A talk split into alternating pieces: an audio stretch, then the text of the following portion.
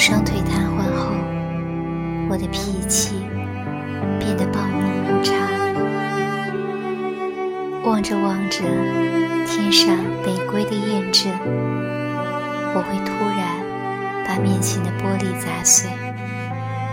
听着听着李谷一甜美的歌声，我会猛地把手边的东西摔向四周的墙壁。母亲就悄悄地躲出去，在我看不见的地方，偷偷地听着我的动静。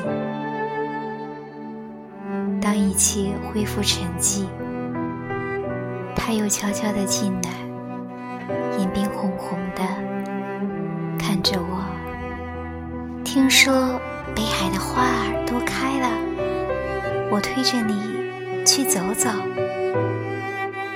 他总是这么说。母亲喜欢花，可自从我的腿瘫痪以后，她侍弄的那些花都死了。不，我不去。我狠命地捶打这两条可恨的腿，喊着：“我可活什么劲儿？”母亲扑过来，抓住我的手。忍住哭声，说：“咱娘儿俩在一块儿，好好活，好好活。”可我却一直都不知道，他的病已经到了那步田地。后来妹妹告诉我，他常常肝疼的整宿整宿，翻来覆去的，睡不了觉。那天，我又独自坐在屋里，看着窗外的树叶刷刷啦啦的飘落。母亲进来了，挡在窗前。北海的菊花开了，我推着梨去看看吧。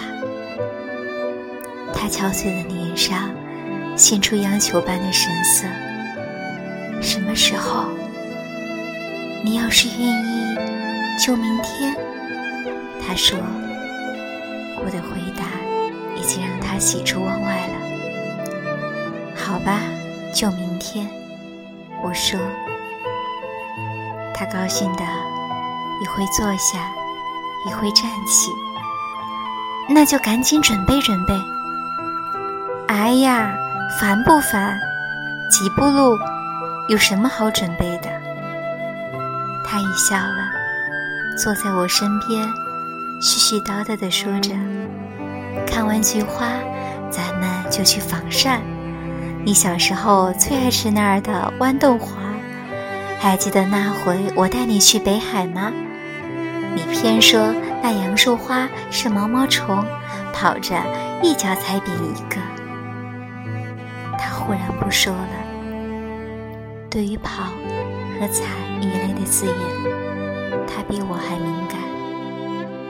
他又悄悄地出去了。他出去了，就再也没有回来。邻居们把他抬上车时，他还在大口大口地吐着鲜血。我没想到，他已经病成那样。看着三轮车远去，也却没有想到，那竟是永远的诀别。邻居的小伙子背着我去看他的时候，他正艰难地呼吸着，像他那一生艰难的生活。别人告诉我，他昏迷前的最后一句话是。我那个有病的儿子和我那个还未成年的女儿，又是秋天，妹妹推我去北海看那菊花，黄色的花淡雅，白色的花高洁，紫红色的花，热烈。而深沉，泼泼洒洒。